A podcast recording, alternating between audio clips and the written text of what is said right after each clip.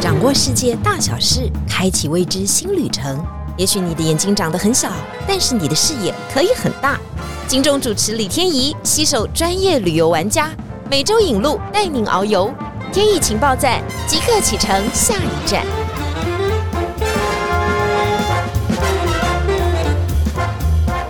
情报站，你说赞不赞？欢迎大家今天来到节目现场。这个地方，我告诉大家一定没有去过。其实台湾去的人很少。我以前曾经在做节目的时候，哈，确实有人去过。那去过的原因呢，是因为他要学习阿拉伯语。然后他就左翻找右找，有发觉其他阿拉伯国家都还挺贵的，但这个国家相对费用是比较低的。我话说这一件事情已经发生在十年前了，十年之后我也不知道这个女同学到底去学习了没。接下来呢，我就要介绍这个国家——图尼西亚。我们先来一下掌声。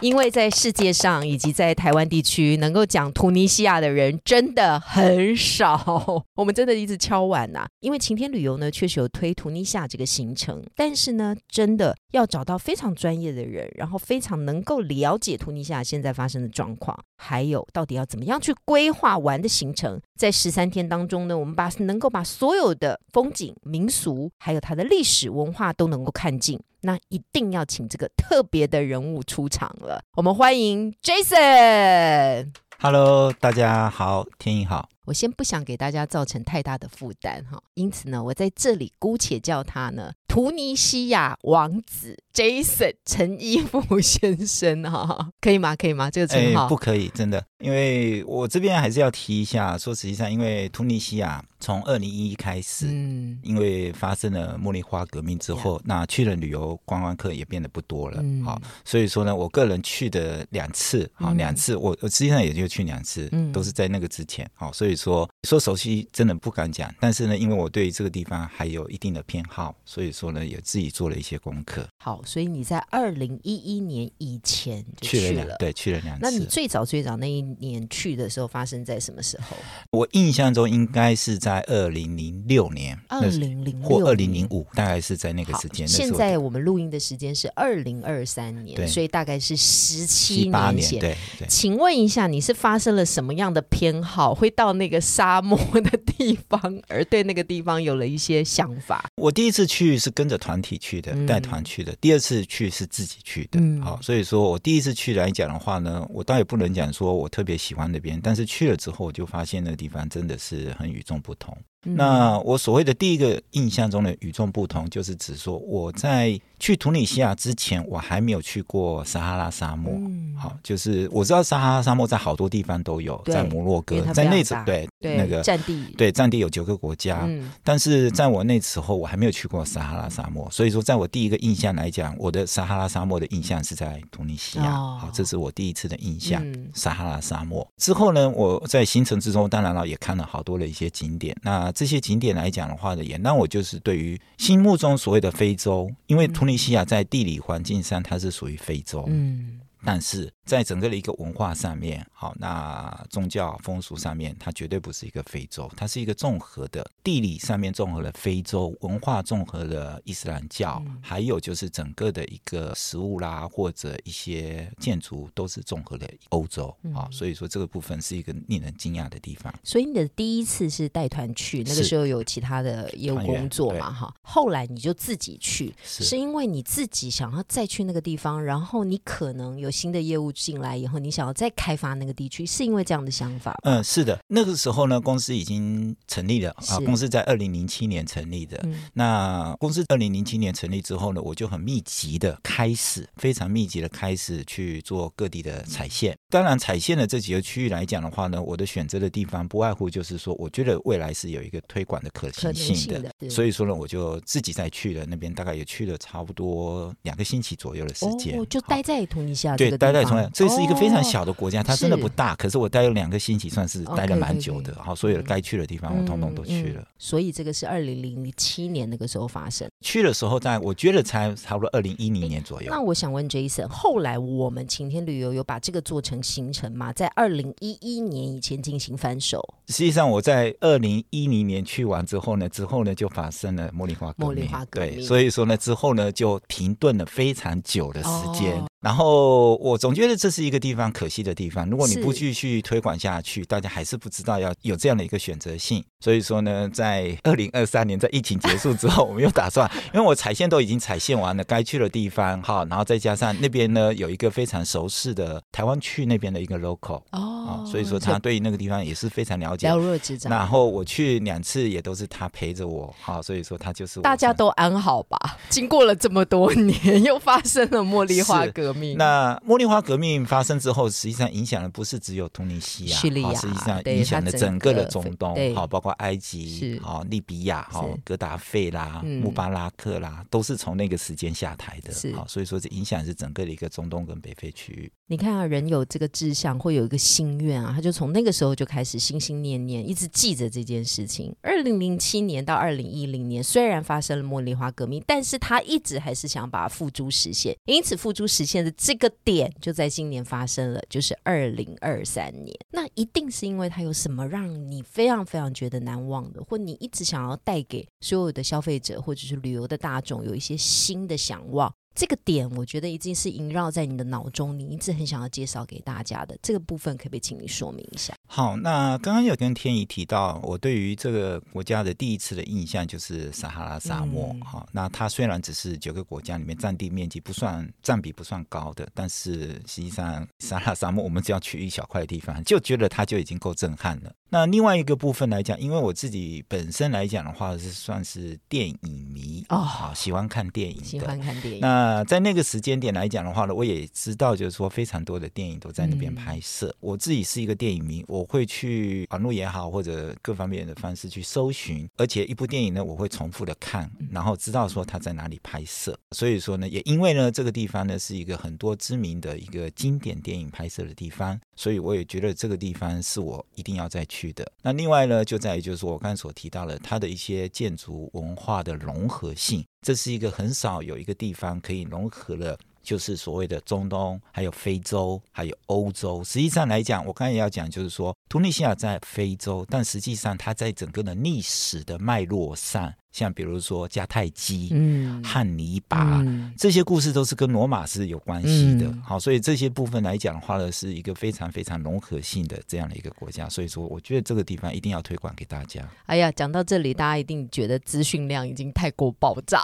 第一个，它是在北非的地方。如果以经济来论的话，它在二零一一年以前，就是没有发生茉莉花以前，其实它的经济是还不错的。虽然他的君主是独裁一点、专制一点，但没想到竟然爆发了革命。以后后续当然就比较一蹶不振，但是再往前推他的历史，哇，那可是不得了了，因为各个帝国在这里几乎都有驻扎的痕迹啊。但是讲这个呢，大家说，哎呀，讲到历史，很多人都考不及格，就是很想睡。但讲到电影，大家精神一定来了，是，一定有一部电影萦绕在你心中。因为呢，这里拍了很多很多的电影，但是你觉得哪一部电影呢？是在这里？你觉得那个场景呢？你就是很想看到这个电影发生的实际场景，到底跟电影里面演的一不一样？好，那这部电影并不是我最爱的电影，但是它所拍摄的场景影响我最大。嗯，好，我个人并不是星际大战迷，但是呢，他拍摄的这部电影呢，他的拍摄电影的时间点是第一部第一集，实际上应该是他是有九部曲。他拍摄的就是一九七七年拍摄的第一集是第四部曲，懂？就是从后面从中间第四集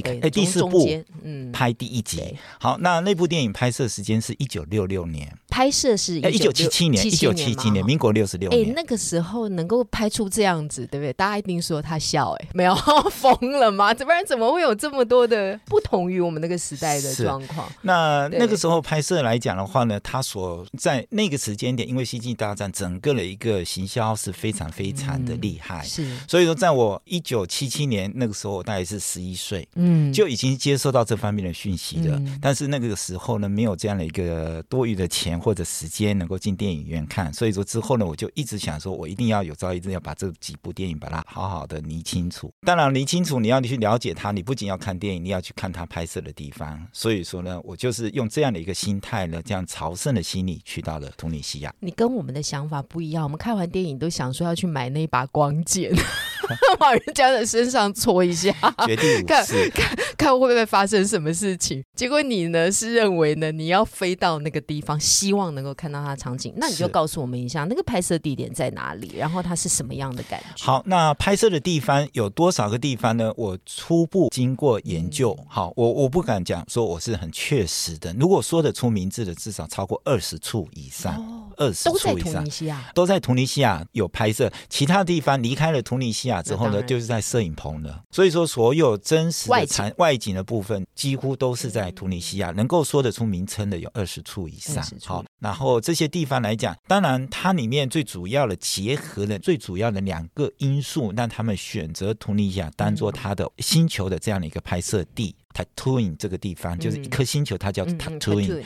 Tatooine 这个地方来讲的话呢，这个星球最主要的两个因素就是，第一个，它那个地方来讲的话，沙漠跟岩石之间的这样的一个综合体，看起来像是外太空的星球。如果只是纯粹的沙漠，那也不够像，要有石头，要有石头，还要有夕阳红红的感觉，对不对？所以说，它那个地方来讲的话，它就结合了这样的一个地形，在地球上面、地表上面不容易找得到这样的一个地方。好，这是第一个。因素，第二个因素就是说，你有一个这样的天然的景之后呢，其他还是需要有一个就是外太空人居住的地方住所，住所，因为还是要有房子。他们你是说安纳金吗？对，安纳金或者陆克，陆克对天行者这些他们所居住的地方。好，那这些地方来讲的话，说实际上，如果你要去搭设一个摄影棚，在那个时候，那是一个非常困难的事情。他们后来去采景之后呢，就忽然发现，原来他们所居住的那个就是突尼西亚那个伯伯人，嗯，所居住的地方，还有居住的房子，就是地下屋或者他们的谷仓，谷仓，谷仓，谷仓就是储存谷物的那些谷仓，几乎就跟那个所谓的外太空，他们根本不需要经过任何的建造，就可以直接当做他们的一个居住场所的外景拍摄。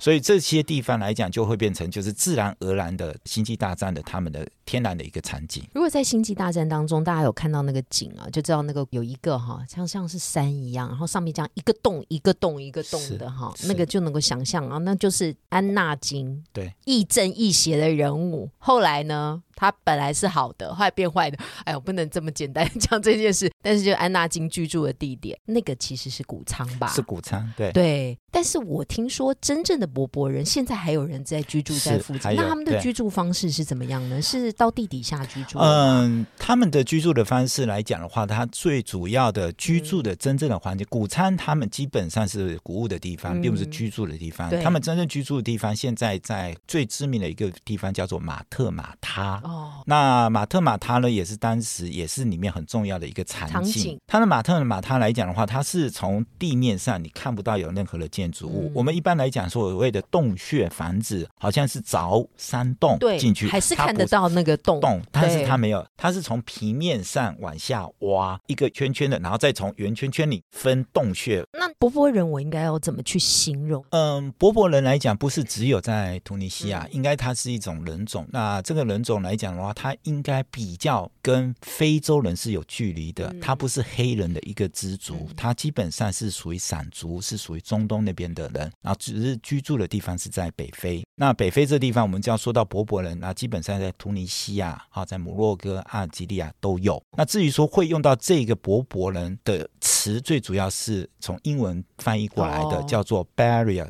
野蛮人的意思，哦，这是他们这边的称呼，所以都是历史上面外族 对本地人的一种称呼，称呼他们就叫他们说野蛮族，所以就这边，那人家可能是当地人，但是都会他们是有对，没错。嗯，当然我们刚刚讲到的是星际大战，但如果你不是星际大战迷也没有关系哦，因为在这里也曾经发生过浪漫爱情故事哈。这一部电影呢，就是我们会喜欢看的，是是，对不对？我们小时候也是很爱这部电影，然后想说：天啊，世界上怎么有这么惨的爱情故事？一九九七年，对对对，就是《英伦情人》哇，这部片子真的音乐好，风景佳。故事情节多元，然后又深入人心，尤其他的台词非常的美哈。他演的拍摄地点也是在这里吗？拍摄地点应该说它的外景，它整部电影几乎都是外景。嗯，那我大概算了一下，它里面的外景来讲的话，应该是百分之七十在突尼西亚，百分之三十在意大利。但是在影片当中并没有突尼西亚这个名词出现，对不对？没有，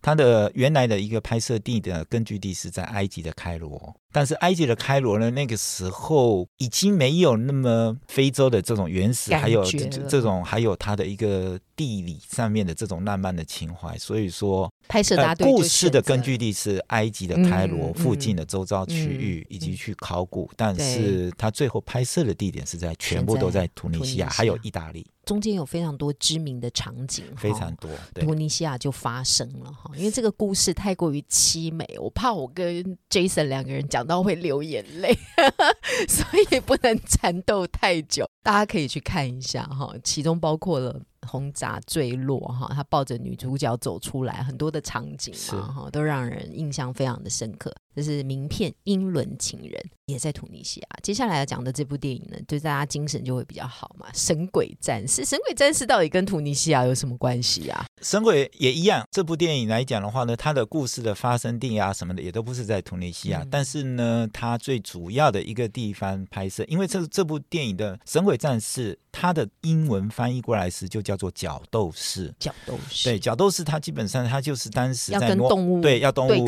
对对抗竞技的。这样的一个角色，所以整部电影里面的很多的拍摄地方就是在里面的某一个罗马竞技场。那对，应该在罗马。当时的罗马可能也没办法去租借或者没办法使用到这样的地方，所以说刚刚所讲就是说它的文化多元素。我说突尼西亚文化多元素也在于说它有很多的一些罗马时期的建筑物，嗯，因此现在还保留了非常完整的罗马竞技场，在突尼西亚的一个地方叫耶尔珍。哇，这个真的很难想象，是非常非常完整。嗯，它虽然规模来讲的话呢，并不算世界最大，对，但是它完整度是非常非常高的。因此，当时因为它为了要拍实际的场景，如果你这个罗马竞技场造景那个是那是不 可行，又没有那个壮观感，对，所以说它需要选择一个真正的地方，而这里地方刚好也真它的整个的保存的情况非常非常的完善，因此它实际拍摄。大部分因为角斗士嘛，它整个故事就是在这个竞技场里面发生的，所以说呢，这个部分呢也变成了让突尼西亚变得非常声名大噪这样的一个。我们真的差，今天你不讲解，我们真的差点被骗了。想说，嗯，要到那个罗马竞技场，应该就是现在的罗马看到的那个样貌哈。是，但是其实是在突尼西亚哈。那我们的行程当中刚好有走到这里啊。现在我有看一些图片啊，它依旧保存的是非常的完，非常的完整。然后我据说那个时候在罗马时期可以做到四万人呢，哈，就是你不要看它的那个规模，可以做到四万人这样的一个空间。详细的人数我倒没什么印象，好，但是呢，当时每一个地方几乎都是都有可以万人的这样的一个规模。所以讲到这里的时候，你就会觉得说，突尼西亚到底是一个什么样的地方啊？因为我们讲到了一些它本有自然的景色嘛，它是撒哈拉沙漠的一部分，但是它为什么又有罗马的 遗迹？它可能以前还有一个其他的民族，真正的突尼西亚人又是是一个什么样的人？这个我觉得是这个行程当中最丰富而且最让人想要了解的点。我知道这个部分其实 Jason 都有一些研究，可以跟我们说一下吗？好，首先突尼西亚以地理环境来讲的话，它是在北非的中间。然后呢，如果说大家摊开就是非洲地中海的地图，就会知道，就是说在非洲中间的前面呢，有突出了一块，那那一块就是突尼西亚所在的地方。那突尼西亚在跨海过去之后呢，就到了西西里岛，而距离是很近的。西西里岛再跨过去呢，就是意大利。好，所以说呢，也就是图尼西亚在历史上来讲的话，跟欧洲一直息息相关。所有的整个的一个历史的，就是脉络，脉络全部都是跟它是有关系。但是在最早期，它又不是跟罗马这边有关系，它是跟腓尼基人。哦那腓尼基人来讲的话呢，是在今日的黎巴嫩。然后呢，因为腓尼基人呢，他基本上是善于航海，当时就利用地中海当做他们的一个航海的这样的一个腹地，所以说他们就迁徙到了突尼西亚的那个地方叫迦太基。嗯，所以他们的整个的故事发源起源就在那里。迦太迦太基，所以说他的故事来讲，他们的一个祖先或者历史上面来讲，都是从腓尼基，也跟罗马息息相关。所以说不是跟非洲的历史。有很大的渊源，所以罗马帝国那个时候就来侵略他们或处理他们哈。那时候也出现了一些故事，应该没有没有没有，应该是说迦太基侵略罗马。不好意思，我弄错了，这边再解释一下好吗？好，应该是这样讲，在罗马变成一个很强盛的帝国之前，嗯，他也曾经弱小过。那在弱小的之下呢，它只是迦太基的旁边的。我们如果说在黑社会里面有什么大哥，他只是他小弟，小弟真的是是小弟。所以说，他只是渐渐渐渐的规模后来变强大之后。把迦太基给灭了，但是在之前来讲的话呢，迦太基是强盛，是强盛的，尤其是在那个人那个人的当下，那个人他可以说名字吗？可以，汉汉尼拔 哦，就是汉尼拔大将军。对，那个汉尼拔将军在的时候，说实际上。哎，当时在罗马那个地方有一个算是歇后语，什么语？就是如果小朋友在哭的时候，妈妈只要告诉这个小朋友说汉尼拔要来了，小朋友马上住嘴，对他就不说话了。可以呼吸还是可以？是你刚刚是憋，你刚刚是憋气，我有点吓到。没错，所以说也就是说。那个时候在罗马那边，他们最怕的就是汉尼拔，最害怕。那汉尼拔呢也入侵了罗马，非常长的一段时间，多长时间我有点忘记了，至少好几年。好，然后他在那个地方的战役进攻罗马的时候呢，战无不克。攻无不胜，对，攻无不胜，嗯，所向披靡，所以说把罗马都打的真的是落花流水。是，但是最后一次他们打了好多次战争，但是就在最后一次战争的时候，是由罗马那边派军攻打。故事应该这样讲：汉尼拔去攻打罗马。他整个的部队都在罗马，嗯，那罗马那边呢，也因为他从外地去攻打罗马，所以说也没有办法在短时间把它攻克，就是备援又不足，对，备援就是后援，对，没有办法，所以说也一直没有办法真正的把罗马完全的攻下来。但是因为当时的罗马下面的，比如说其他地方，像西西里岛啊，什么都还是属于罗马的区域，他们就想一件事情，那我干脆去打你迦太基好了。就直接就过去打你家，因为大将军出门了，出门了，底下就空了嘛，他就空了，所以他们的罗马就干脆就派一个，因为你既然打我嘛，你也打不下我，可是我也赶不走你，那我干脆去打你的家，老巢被所以说他们就过去了。那些汉尼拔怎么办呢？就只好班师回朝。那在回朝的途中发生了什么？没有在回朝的途中，也就是说他经过了长途跋涉。回到在自己家乡的时候，然后他们利用一些就是已经攻打这个迦太基的这个罗马的军队，就在驻扎之后用了一些战术啊，趁着他刚好兵疲马顿从这样回来的时候，最弱的时候，因为他要远的地方迁徙回来的时候，那个时候就消灭了，最后打打败了这个战，然后消灭的时候不是把这个军队消灭而已。而是把整个的迦太基夷为平地，所以说所有灭族吗？灭族，整个迦太基人那时全部都没了，所以说整个的那个地方就变成了完完整变成罗马的属地，所以说之后整个的罗马帝国的历史就继续在突尼西亚。继续下去了，就没有加代机了，才会有这些罗马竞技场、是罗马浴场，是没错。所以情况发生，没错，就是因为变成他的属地了，所以说里面所有东西都是跟罗马有关的。嗯，不见得罗马帝国非常的强盛，不是所有东西都建造在意大利罗马而已，它在欧洲的好多地方，包括北非，有非常多的这方面的一个建筑。当然不是只有罗马帝国，阿拉伯人也曾经来过嘛。那是要等到八世纪之后的事情，后来法国人也来了。是发过来的时间比较后面，但是呢，真正整个的突尼西亚，如果说它的历史，我们可以说分成四块，四大块。如果说外族统治的期间，第一个刚才已经讲过了，腓尼基人迁徙到迦太基，建立了迦太基，这是第一个时期，在西元前三世纪之前的差不多七八百年。